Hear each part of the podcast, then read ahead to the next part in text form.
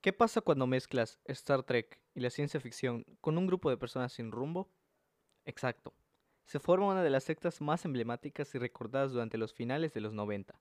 Por ello, hoy te hablaré de la secta de Heaven's Gate. Si nunca has escuchado de ellos o tienes una idea vaga, en este episodio descubrirás sus motivaciones, su repercusión social y su impacto en la cultura popular. Por ello, acompáñame en este episodio. Así que déjame acomodo, me siento porque este video más bien este podcast va a ser un poquito, yo creo que más largo de lo normal, porque pues tiene bastante contenido, pero la verdad que vale mucho la pena. Así que quédate y comencemos directamente con el episodio. Antes de contar todo el desastre que se armará más adelante, tenemos que hablar del origen de la secta y sus creadores. A mediados de los años 70, Bonnie Needles, enfermera y madre de cuatro hijos, conoció al que sería su compañero y pareja hasta el día de su muerte, Marshall Applewhite cuando éste estaba internado en el hospital donde Bonnie trabajaba. Los dos rápidamente comprobaron que tenían aficiones e intereses en común, como las religiones no convencionales, el ocultismo y la astrología, así como la cultura popular, la ciencia ficción y las sagradas escrituras. Gracias a esto, ambos dedujeron desde su punto de vista que los mensajes y las referencias que había en el Nuevo Testamento hacía ilusión a ovnis y extraterrestres, seres superiores con los que la gente podría reunirse en algún momento si se observaban una serie de comportamientos destinados a alcanzar el siguiente nivel, como ellos lo llamaban.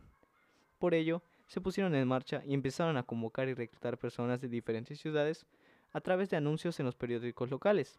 A los discípulos se les llamaban tripulantes, mientras que Applewhite y Needles se hacían llamar Guinea y Pig, como los conejillos de indias, pero en español. Applewhite se describía a sí mismo como un instructor de laboratorio, siendo él el orador principal. Pero a pesar de ello, lo que hacían era pedirle sus números para contactarlos. Applewhite creía que en la teoría de los antiguos astronautas, que sugería que los extraterrestres visitaron a la humanidad en el pasado y que regresarán para recoger a algunos humanos selectos. A menudo usaban frases de Star Trek, ahí va lo raro, más bien de la cultura popular, que declaraba que los aliens se comunicaba con él mediante el programa. Gracias a sus reuniones lograron juntar casi a 70 seguidores. La mayoría, como es obvio, eran jóvenes interesados por el ocultismo, que durante sus discursos Applewhite solía usar las palabras biología y química. También evitaba usar la palabra religión, porque él la veía como una disciplina inferior a la ciencia.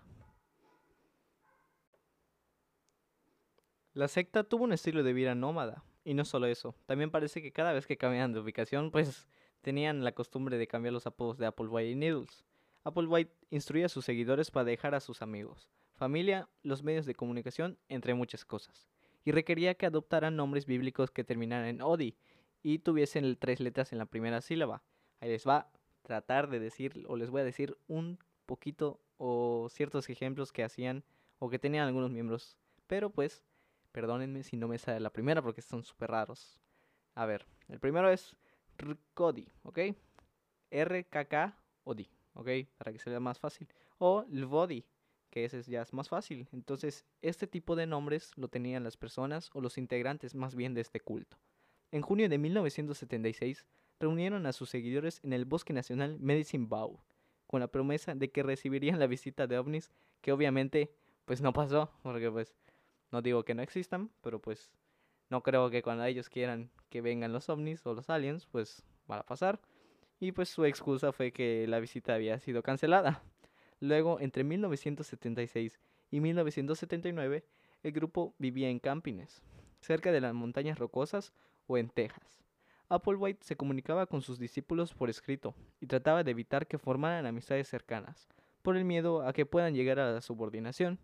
También se les instruía a los seguidores para ser sumisos o como niños pequeños, que es curioso porque para ellos, a pesar de que le habían cortado toda comunicación o relación con el mundo exterior, y hacer pues lo que les decían, pues no lo consideran un dictador, lo consideran una persona buena y sana, pero pues cada quien con sus conceptos de las personas.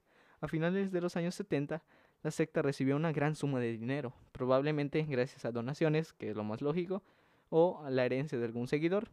Por ello, pues técnicamente lo de siempre, los líderes tenían su propia casa y los seguidores que en ese momento eran aproximadamente 40 porque se perdieron unos 30 de que vieron que estos vatos pues, estaban no estaban bien de la cabeza, pues vivían en tres casas diferentes. Los líderes registraban todo y monitoreaban todo más bien minuto a minuto. Se referían a su casa como la nave. ¿Por qué? Porque les gustaba un montón Star Trek. La influencia de Applewhite era tanta que una vez les dijo a sus seguidores que esperasen afuera toda la noche a los extraterrestres. Luego, pues así nada más dijo que fue una simple prueba, pero en vez de reclamarle, pues solo le hicieron caso y le dijeron, ok jefe, lo que usted diga. Ahora empiezan los sucesos que van a desbordar, todo el caos que se va a generar, o más bien, pues todo lo que sigue, que no, no es nada tranquilito ni algo que nosotros podamos ver con buenos ojos, pero pues comienza con esto. En 1985, Bonnie Needles falleció a causa de un cáncer hepático. Esto no solo repercutió negativamente en la secta, sino también en el pensamiento que se tenía y se había inculcado en ese momento. Antes se aseguraba que el grupo ascendería de forma física desde la Tierra y que la muerte les permitiría reencarnar. Pero debido a la muerte de Needles, Applewhite modificó su doctrina, diciendo que la ascensión podría ser meramente espiritual, debido a que, pues, ya que murió Needles, pues como que su doctrina se contradijo. Entonces por eso la modificó para que ya tenga un poquito de sentido y pues los seguidores obviamente le iban a hacer caso. Debido a ello, Needles empezó a ser nombrada como el padre, asumiendo un cargo más importante en el momento de su muerte. Mientras que Applewhite se volvió más tiránico y cayó en una profunda depresión, obviamente porque pues técnicamente era su pareja. A causa de ello, empezó a imponer dentro de la secta y sus ideas se distorsionaron diciendo que él era un Walking, una persona cuya alma había dejado su cuerpo y lo había reemplazado por un alma nueva, considerándose un ser superior. Esto empezó con el fin de la secta, como ya había dicho antes. Ahora sí, yo sugiero que se agarren pues de donde están escuchando el podcast, puede ser en, pues, en su silla, en su hamaca, en su cama, donde quieran, donde lo estén escuchando, porque ahora sí viene lo denso. Durante los años 80, el grupo pasó desapercibido hasta 1988, donde enviaron un correo que detallaba sus creencias a varias organizaciones. Luego, en 1992, grabaron una serie de videos que se transmitieron vía satélite, que consistían en las enseñanzas que enviaron en el 88, pero actualizadas. Invirtieron alrededor de 30 mil dólares, que pues no es una suma pequeña de dinero y más en esa época, para una publicación en una página completa en el periódico USA Today, alertando la sentencia catastrófica que habría en la Tierra. Luego, en 1995, compraron un terreno cerca de pues, el estado de San Diego, si no estoy mal, donde se alojaban esperando establecer un monasterio, pero el clima no se los permitió, lo que causó que se fueran a vivir en varias casas del mismo pues, estado que era San Diego. Con un Applewhite de edad avanzada, él y otros siete miembros recurrieron a la castración quirúrgica, ya que, desde su punto de vista, la sexualidad era una de las fuerzas más poderosas que ligaban al ser humano con sus cuerpos, lo que dificultaba la evolución al siguiente nivel. En el 96, el grupo alquiló una mansión en el rancho, en el rancho Santa Fe, en el estado de California, donde grabaron dos mensajes de video, el cual ofrecían una última oportunidad para abandonar la Tierra. Al mismo tiempo, descubrieron la llegada del cometa Hale Boop, lo que Applewhite pues no sé, pues ya estaba viejo. Lo que ese güey pensó fue que Needles estaba en una nave arrastrando el cometa para reunirse con ellos. En marzo de 1997, el grupo se aisló a sí mismo y cada miembro grabó su mensaje de despedida.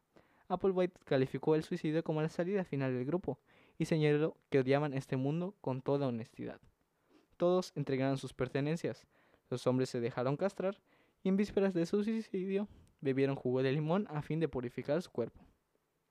39 cadáveres, cadáveres fueron encontrados el 26 de marzo de 1997. La muerte fue causada por sobredosis de fenobarbital mezclado con jugo de manzana y vodka. O sea, si se iban a suicidar, mínimo tenían que tomar una última vez. Todos los cuerpos calzaban zapatos de la marca Nike. O sea, tenían buenos gustos. Y pues la verdad, no me quejo. Aunque también unos Adidas hubiese estado chidos, pero pues los Nike, la verdad, buena marca. No dicen, o más bien creo que no, no especifican qué, qué modelo era. O si no, pues luego lo, lo, lo, anexo. Voy a dejar unas imágenes de cómo eran los zapatos.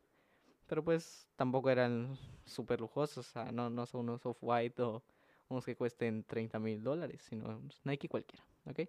Y vestían pues con uniformes negros con parches que decían Heaven's Gate Away Team, haciendo referencia como si fuesen un equipo de fútbol o de algún deporte.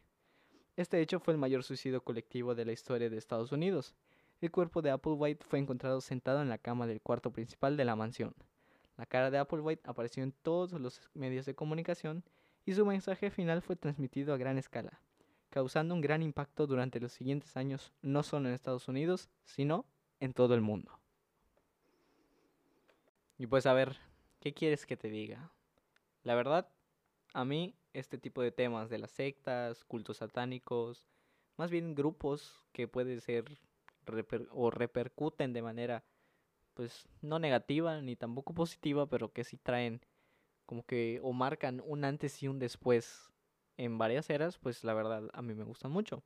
Por ejemplo, pues sea Charles Manson con sus pues con su grupo de, seguidores, ahorita con la secta, eh, Jonestown, la verdad también es un igual incluye un suicidio colectivo, pero es masivo, es peor que este que acabamos de ver y que luego podría traer más más tarde o más bien en otros episodios de pues, del podcast. La verdad quería comenzar así medio tranquilito para que pues tengan o más bien podamos incluir este tipo de temas poco a poco para no dejar de lado otros temas o también otras películas, series, cualquier cosa. Yo me estoy poniendo, estoy tratando de darle variedad al podcast, ¿ok? Y pues la verdad, a mí me gustó el, el tema, espero a ti te haya gustado también y tengas la misma fascinación y el mismo agrado por este tipo de temas como yo lo tengo. O sea, no digo que lo voy a replicar ni que voy a admirar las cosas que hacían ellos, pero viéndolo desde un punto de vista como espectador, pues se te hace interesante el por qué y sus motivaciones de las personas de por qué hicieron esto, porque pues no cualquiera va a suicidarse solo porque lo diga un güey, sino también esa persona, el dictador, el líder de este grupo, pues tiene que tener una labia pues súper súper intensa, súper densa, súper desarrollada. Y no solo eso, también su, pues, su IQ, su coeficiente tiene que ser bueno para poder convencer a las otras personas a hacer lo que ellos quieren. O que más bien lo que él quiere. Entonces, a mí me gustó, me parece mucho a, a Jonestown, pero Jonestown luego lo hablaremos. Y pues no tengo nada más que agregar. Obviamente te agradezco nuevamente por haber escuchado el, pues, el episodio. Te agradecería si quieres escuchar los demás, si no los has escuchado. Y seguir en las redes sociales del, podcast en Instagram, que es dn-podcast. Y ya no tengo nada más que agregar. Así que yo me paso a retirar. Como siempre, muchas gracias. Mi nombre es César Contreras y nos vemos en la siguiente, o más bien en el siguiente episodio.